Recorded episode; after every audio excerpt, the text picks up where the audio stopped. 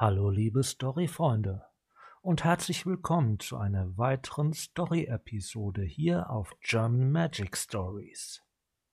Nach den Ereignissen auf Dominaria und der Zeitreise zurück in den Brothers War kommen wir jetzt nach Phyrexia und der Story zu All Will Be One.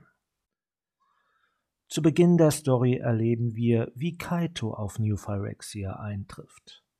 Er wird relativ schnell ohnmächtig und findet sich in seinen Gedanken auf einer Art äh, Strandsand wieder und bekommt von geheimnisvollen Stimmen erzählt, dass Phyrexia gar nicht bedrohlich ist, bis er dann kurz darauf durch eine Ohrfeige von der Wanderin geweckt wird. Die Wanderin, die wie Kaito bemerkt gerade dabei ist, sich wieder zu destabilisieren und kurz davor ist, wieder weg zu Planeswalken, schafft es gerade noch, ihn auf Nahiri aufmerksam zu machen, die hinter ihm steht und gegen Phyrexianer kämpft. Nachdem Nahiri mit den Phyrexianern fertig geworden ist, ruft die Wanderin nach ihr, dass diese sich umdreht. Sie ruft ihr auch noch zu, dass sie Kaito auf den aktuellsten Stand bringen sollte.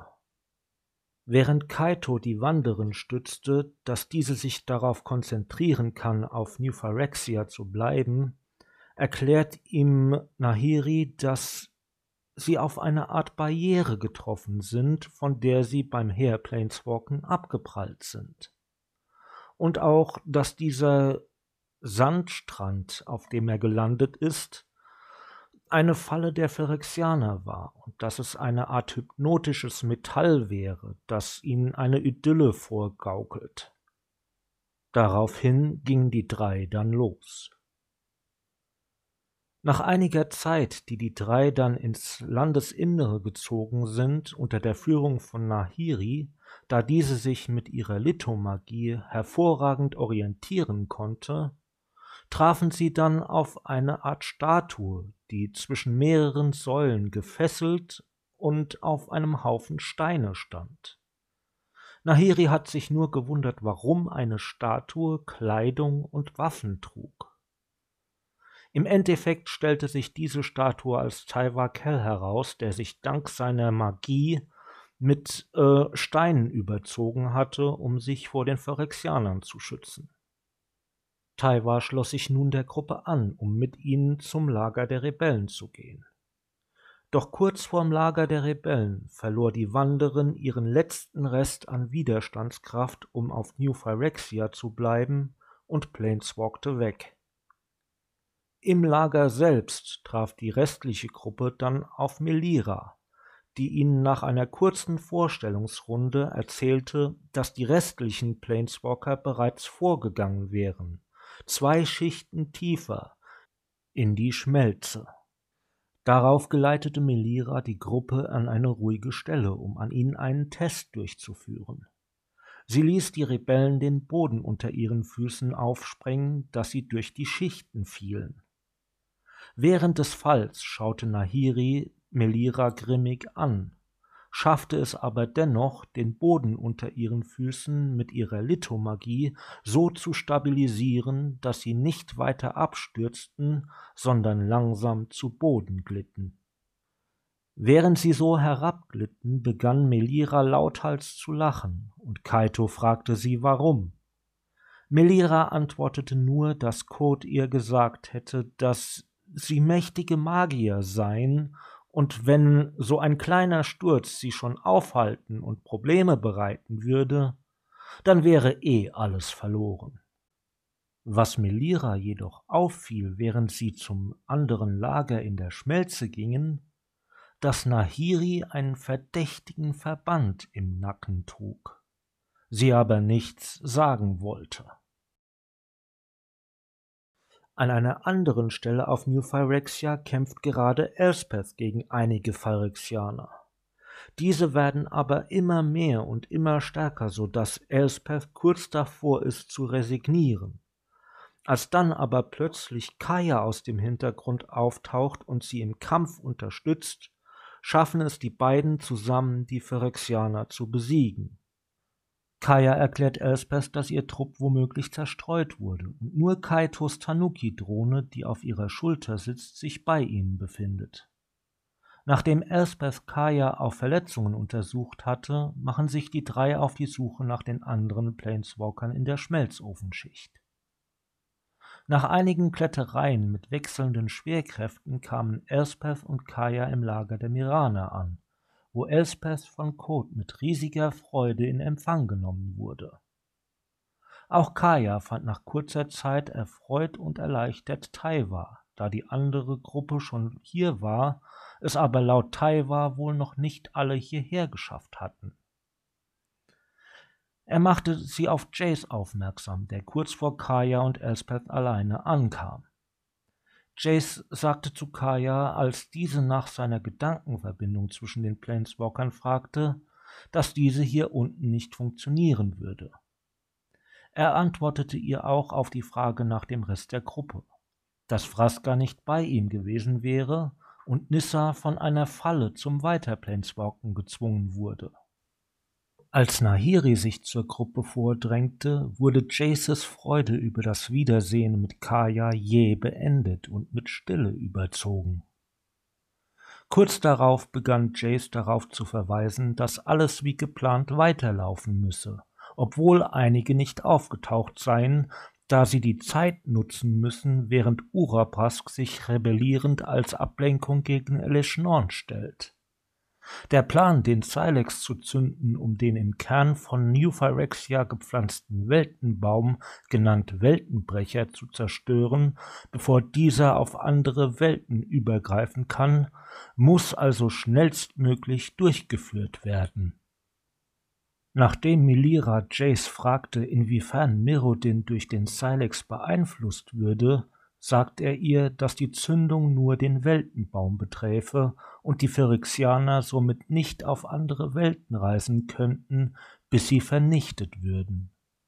Daraufhin erläutert Melira den Planeswalkern den Weg zum Kern Mirrodins, wobei Nahiri ein Modell aus dessen Schichten mit ihrer Lithomagie erzeugt. Nach der Besprechung und trotz des Risikos, dass Mirrodin durch die Zündung des Silex gänzlich zerstört wird, sicherten die Miraner den Planeswalkern ihre Unterstützung zu und gaben ihnen Hexagold, um ihre Ausrüstung zu verbessern. Kurz darauf begab sich Nahiri an eine einsame Stelle des Lagers, um die infizierte Stelle in ihrem Nacken zu untersuchen, wobei sie von Melira überrascht wurde.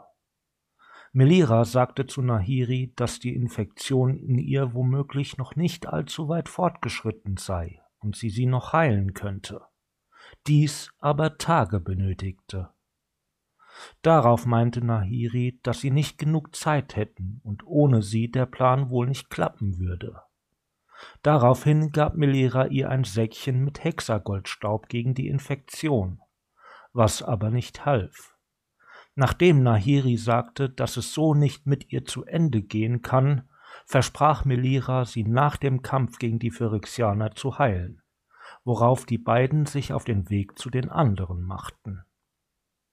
Daraufhin machten sich die Planeswalker und Miraner nach und nach mit Loren durch ein Tunnelsystem in Richtung der inneren Schichten von Euphyrexia. Während der steilen Abfahrt mit den Loren unterhält sich Elspeth ein wenig mit den Elfen, die diese steuerten, wobei sie sich an ihre Zeit in phyrexianischer Gefangenschaft erinnert. Am Ende des Tunnels steigen die Planeswalker und Miraner in den Drossgruben von den Loren und tasten sich vorsichtig durch die Schicht, um dem äußerst tödlichen Nekrogen auszuweichen. Um sich zumindest eine gewisse Zeit vor dem Nekrogen zu schützen, gibt Elspeth den anderen kleine Fläschchen mit Halo, während Kos den anderen Planeswalkern von Uraprasks Aufstand zusammen mit Sheoldred, Geth, Roxith und Vran, um die Phyrexianer von den Planeswalkern abzulenken, erzählt. Direkt nachdem die Planeswalker das Halo getrunken hatten, bricht Jace, der seine Flasche ebenfalls leer getrunken hatte, inmitten der Gruppe zusammen und bekommt eine Art Krampfanfall. Nach dem Schockmoment setzt sich Jace wieder auf und will direkt los. Als die anderen ihn aufhalten und fragen, ob alles in Ordnung sei, sagt Jace, dass das Halo seinen Kopf frei gemacht hätte und er sofort zu Fraska müsse, da er ihren Schmerz und Kummer gespürt habe. Jace schlug vor, die Gruppe aufzuteilen, da er zu Vraska müsse, sie würden den Rest der Gruppe schon einholen, und die anderen strikt dagegen waren, riss er sich los und stapfte durch die Ödnis dahin, wo er Vraska vermutete worauf die Gruppe ihm folgte. Auf ihrem Weg traf die Gruppe auf Phyrexianer.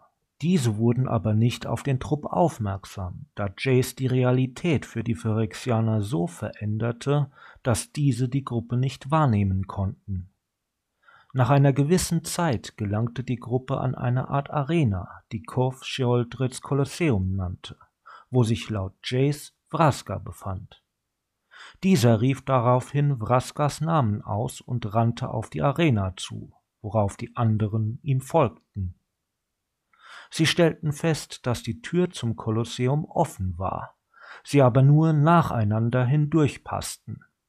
So taten sie es dann auch, wobei Elspeth und Kaito, die letzten, die hindurchgingen, hörten, wie Nahiri sich kampfbereit machte.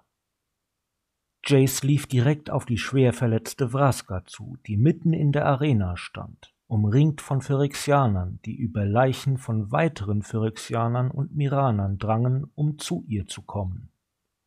Daraufhin begann die Gruppe gegen die Phyrexianer zu kämpfen, worauf Nahiri aber Kaya zurückhielt, da sie die einzige neben Jace, der noch immer für die Phyrexianer unsichtbar auf Vraska zulief, wäre die wüsste, wie der Silex funktioniert. Nachdem die Phyrexianer in der Arena besiegt waren, erreichte Jace Vraska, die ihn versuchte auf Abstand zu halten. Sie sagte, es sei zu spät für sie und dass sie die Gedankennachricht an Jace nicht absichtlich sendete.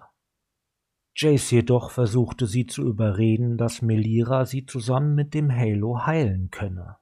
Diese widersprach jedoch worauf Nahiri auf Vraska zuging, um ihr ein Ende als sie selbst anzubieten, worauf Jace Nahiri drohte, sie umzubringen, wenn sie Vraska auch nur anfasste. Vraska gestand Jace ihre Liebe zu ihm und sagte ihm, dass er und die anderen fliehen sollten. Sie würde alleine hier sterben. Jace jedoch blieb und wollte nicht von ihr weichen worauf die anderen Planeswalker den Silex von Jace nahmen und aus dem Kolosseum flohen. Während die anderen vor dem Kolosseum auf die Phyrexianer trafen und begannen zu kämpfen, erzeugte Jace für sich und Vraska eine Illusion eines schönen Tages auf Ravnica. Vraska versuchte ihn noch immer zu überzeugen zu gehen, wohingegen er ihr seine Liebe gestand und sagte, dass es noch nicht zu spät wäre worauf sie sich küssten. Jedoch war es für Vraska bereits zu spät, und sie durchstach Jaces rechte Handfläche, worauf die Illusion zerbrach und Vraska ein flüsterndes Für Phyrexias Ruhm von sich gab. Vraska war ein langer, skorpionähnlicher Schwanz gewachsen, der Chases Hand durchstochen hatte und ihm eine Menge glitzerndes Öl verabreichte. Vraska begann zu lachen und richtete ihren Gorgonenblick auf Jace, der daraufhin floh, aber im Eingangsbereich auf die anderen sich zurückziehenden Planeswalker stieß, womit es keinen Ausweg für sie gab. Nahiri wandte sich kämpfend zur Gruppe um und riss ihren sich lösenden Verband aus dem Nacken. Sie rief ihnen zu, dass sie weiter müssten. Sie selbst würde das hier erledigen. Das Kolosseum um die Planeswalker begann im Angesicht von Nahiris Macht zu ächzen, und ihre aus dem Boden von Phyrexia geformten Schwerter fielen nach und nach zu Boden, während sich ihr Schwert, welches sie in der Hand hielt, glühte und immer heller loderte. Jedoch begann auch der Auswuchs an ihrem Nacken sich dabei auszubreiten. Sie wandte sich zu Jace um, blickte ihn mit tiefschwarzen Augen an und sagte Lass nicht zu, dass das umsonst war. Bring es zu Ende. Darauf schlug sie mit ihrem Schwert und der Macht, Welten zu spalten, zu, und alles wurde schwarz. Als die Planeswalker sich wieder aufrappelten, stellte Elspeth fest, dass ihre restlichen Halo-Flaschen alle zerbrochen waren und sie nichts mehr hatten. Koth machte die Gruppe darauf aufmerksam, dass Nahiri das gesamte Kolosseum in die bleiche Basilika geworfen und damit ein Loch in die nächste Schicht geschlagen hat, wo Atraxa und riesige Mengen von Phyrexianern durchdrangen und kämpften. Jace sagte, dass er es nicht glauben könne, in einer Welt zu leben, in der Nahiri ihn gerettet habe. Danach verwies er auf die Wunde, die Vraska ihm zugefügt hatte. Das Halo in ihm würde die Infektion zwar verlangsamen, aber sei nicht aufzuhalten, da Melira ihn hier nicht behandeln könne und es zu lange dauern würde. Daraufhin nahm er für ein letztes Opfer wieder den Silex an sich. Als die Gruppe weiterzog, sah Elspeth Jace an und bemerkte, wie gebrochen er durch den Verlust von Vraska war. Sie haben auch, wenn man ihn bereits mitzählt, bereits drei Kameraden an Phyrexia verloren, und eine davon war eine der mächtigsten Planeswalkerinnen des Multiversums. Die Planeswalker waren mit Teilen des Kolosseums auf einer Brücke der bleichen Basilika gelandet und besprachen, während sie weitergingen, die Dinge, die bisher passiert sind. Elspeth, Kaya und Melira unterhielten sich über Jace und ob er wohl zulassen würde, geheilt zu werden, falls sie es schaffen. Melira glaubte aber nicht daran. Jace, der sich das Ganze in Gedanken mit anhörte, antwortete per Gedanken, dass sie ihn wohl besser kennt, als sie dachte, da er nicht damit leben könne, nicht alles gegeben zu haben, um die Phyrexianer zu vernichten gerade nach dem, was mit Vraska passiert ist. Taiwa begann Nahiris Opfer in Ehren zu halten, worauf Kaito bloß hoffte, dass sie auch wirklich tot sei, da sie so eine große Macht hatte, gegen die keine allein ankommen würde, wenn es denn mehrere könnten. So eine große Macht auf der Gegenseite zu sehen, wäre schrecklich, und eine Leiche hat keiner der anderen gesehen. Auf ihrem Weg über die Brücke begegnete die Gruppe etwas, bei dem sie sich nicht sicher waren, ob es eine Statue oder ein Phyrexianer war. Es war aber groß, und Kaito fragte, ob es einen anderen Weg gäbe.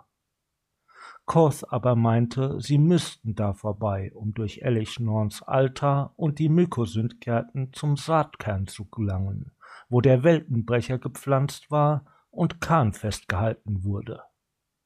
Falls die Statue also angreifen würde, würde sie dies halt tun. Der Koloss griff nicht an, als die Planeswalker vorbeigingen.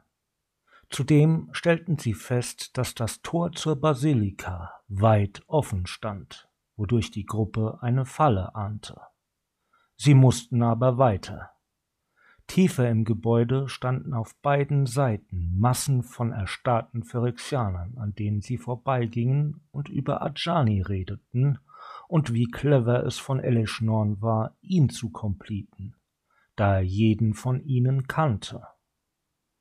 Jedoch war die Basilika völlig unbewacht und die Planeswalker kamen mit Leichtigkeit in die Mykosynd-Gärten, wo Jace, dessen Firese immer weiter fortschritt, begann sich vor Schmerzen zu krümmen, weil seine Haut begann aufzureißen und metallene Drähte seinen Körper einnahmen.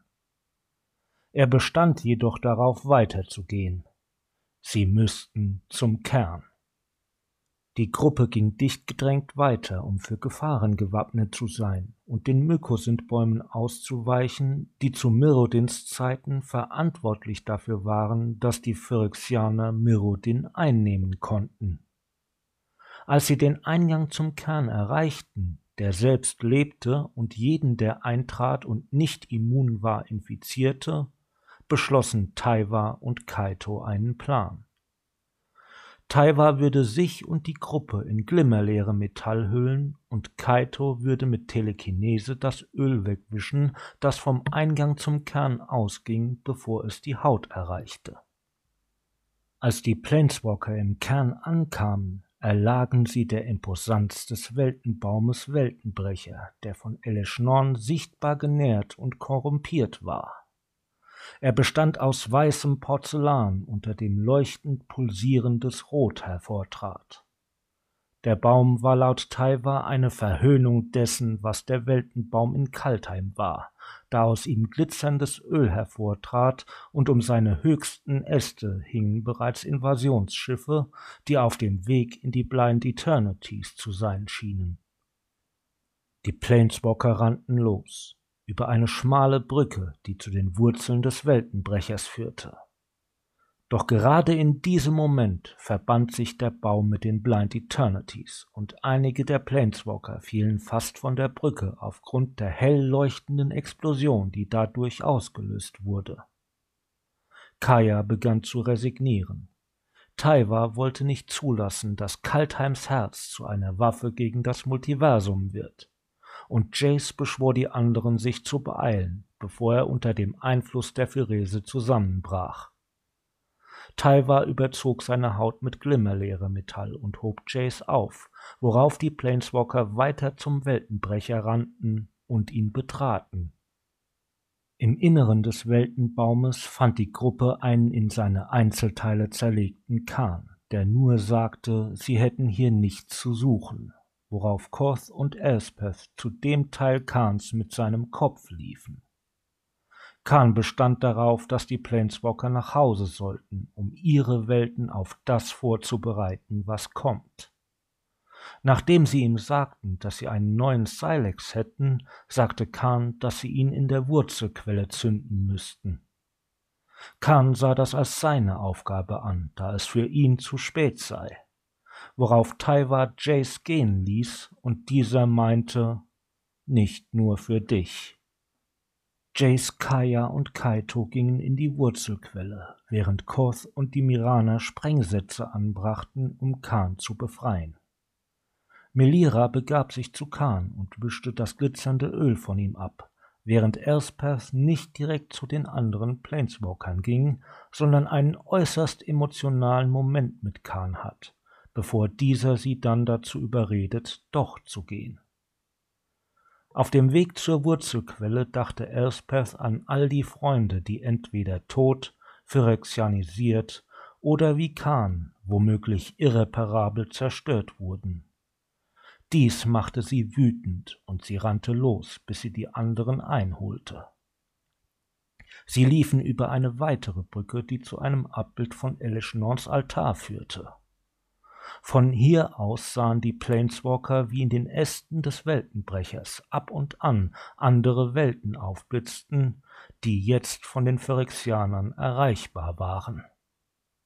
Plötzlich wurde ihnen klar, warum es vergleichsweise leicht war, hierher zu kommen. Die Phyrexianer waren alle hier beim Weltenbaum und begannen die Invasion.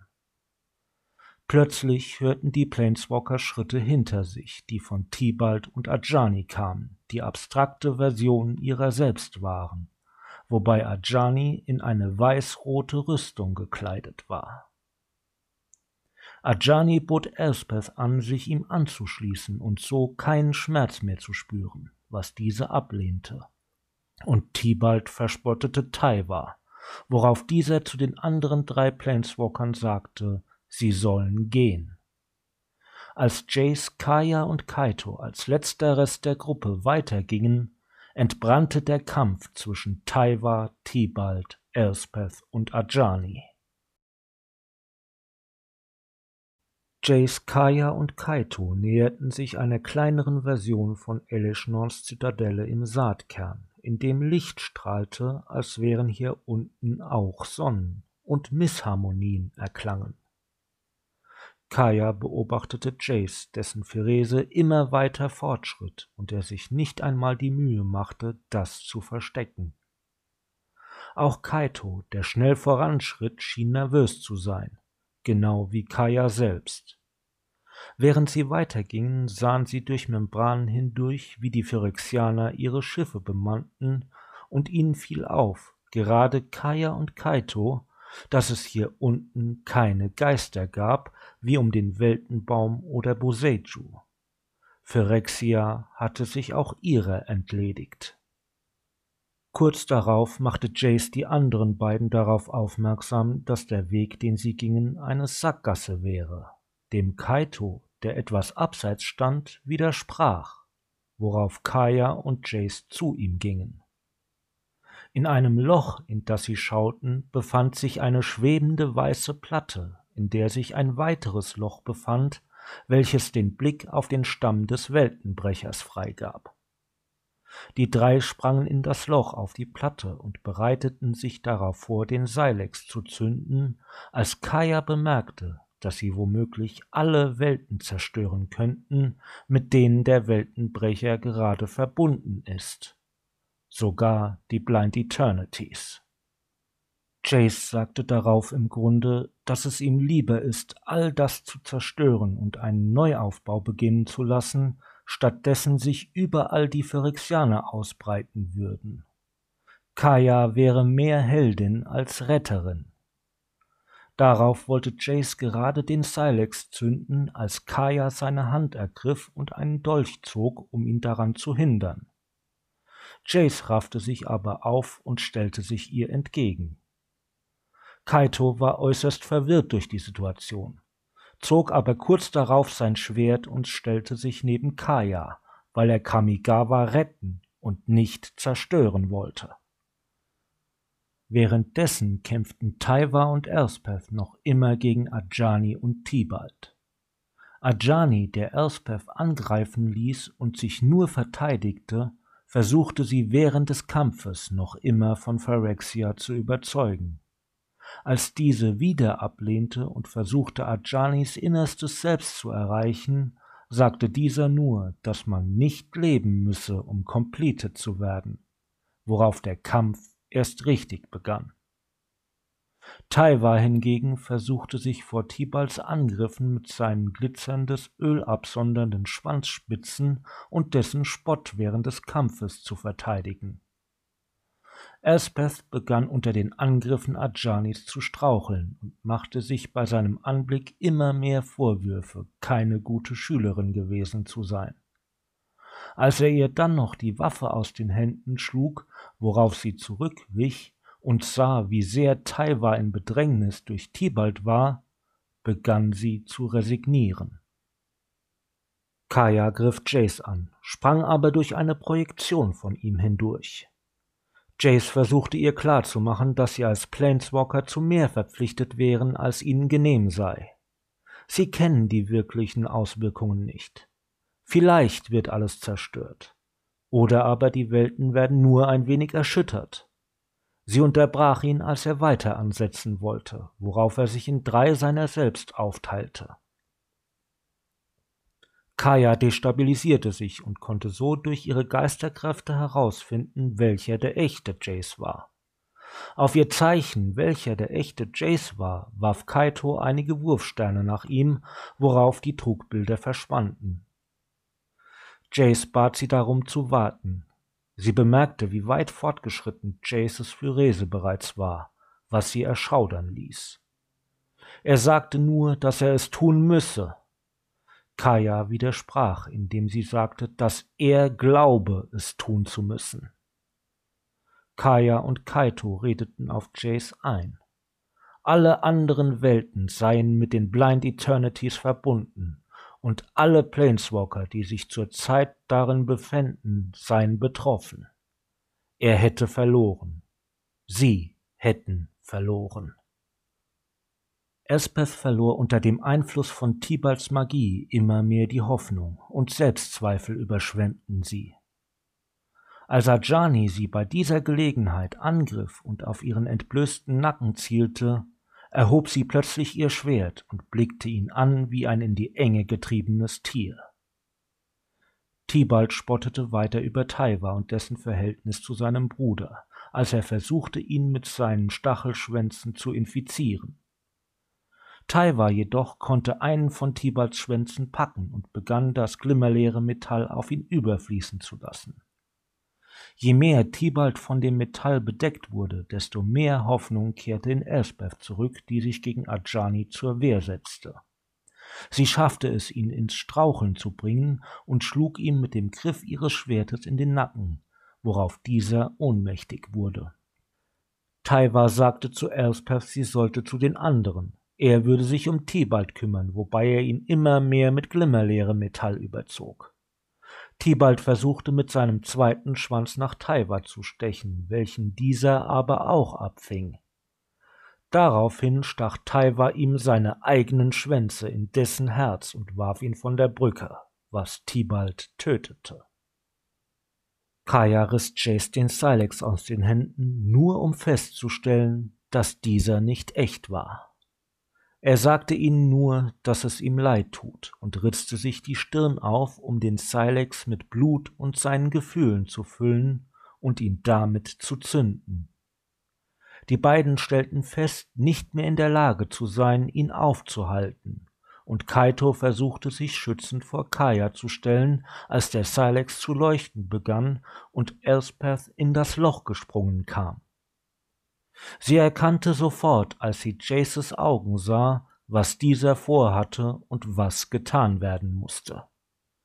Sie stach ihm ihr Schwert durch den Körper, nahm den Silex, der immer stärker leuchtete, und zeitgleich mit dessen Explosion verließ sie Mirrodin. Kurz darauf tauchte auch Taiwa auf.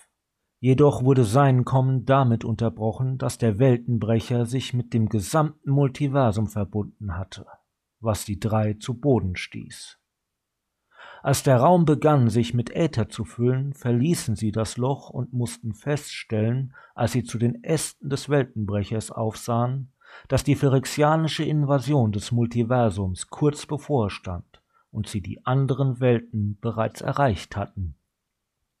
Auf Kajas Aussage, sie hätten versagt und seien gescheitert, erwiderte Taiwan nur, er habe heute Hoffnung gesehen. Es sei nichts gescheitert. Danach hörten sie Schritte, und Eleshnon selbst neben einem Trupp phyrexianischer Krieger, unter denen sich auch deutlich erkennbar Tamio befand, erschienen und hießen die drei Planeswalker auf Phyrexia willkommen. Während sie versuchte, die drei von der Einigkeit Phyrexias zu überzeugen, erschienen nach und nach die phyrexianisierten Planeswalker neben ihr. Die bereits erwähnte Tamio, Jaces Leiche, die kurz zuckte und aufstand und sich dann zu Eleshnorn begab. Nahiri, die ihren letzten Kampf zwar nicht überlebte, aber dennoch completed wurde und deren Arme durch Schwerter ersetzt wurden. Nissa, die mittlerweile auf Kabeln lief wie auf Tentakeln und weitere Gliedmaßen erhalten hat.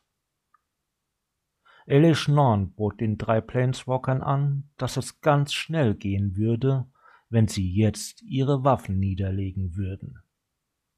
Die drei lehnten natürlich ab. Daraufhin erklärte Elishnorn die drei zu Feinden und schnippte mit den Fingern. Die phyrexianische Invasion hat begonnen. So, das war die Story zu Phyrexia All Will Be One.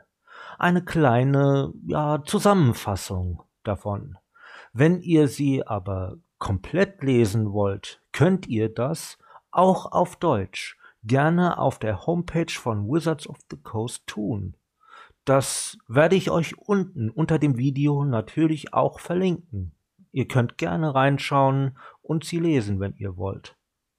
Ich persönlich fand die Story dieses Mal eigentlich recht gut, weil es diesmal auch für Hauptcharaktere richtige Konsequenzen hat. Also dass auch große Helden der Lore mal ja, sterben oder auch phyraxianisiert werden. Von daher fand ich das eigentlich ganz gut. Schreibt mir gerne unten in die Kommentare, ob ihr die Story gut fandet oder auch nicht. Und wenn ja, was ihr daran gut oder schlecht fandet. Würde mich auch gern über ein Like freuen und von daher bis zur nächsten Story.